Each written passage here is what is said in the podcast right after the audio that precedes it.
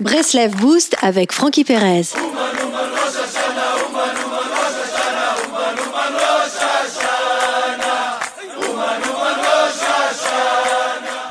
Pourquoi la Torah a-t-elle été acceptée au mont Sinaï et fut-elle délaissée par la suite?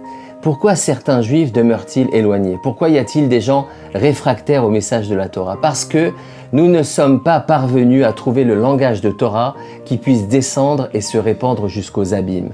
Lorsqu'Hachem a créé le monde, celui-ci a jeté la vérité à terre pour le maintien de la paix, pour le shalom.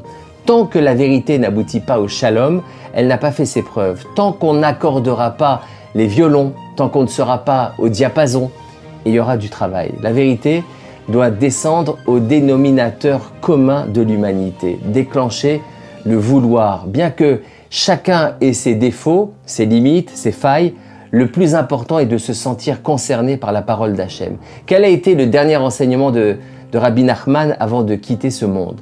Celui de ne pas faire de remontrance afin de ne pas casser l'autre et surtout pour que personne ne tombe au point où le langage de la Torah soit difficile à trouver.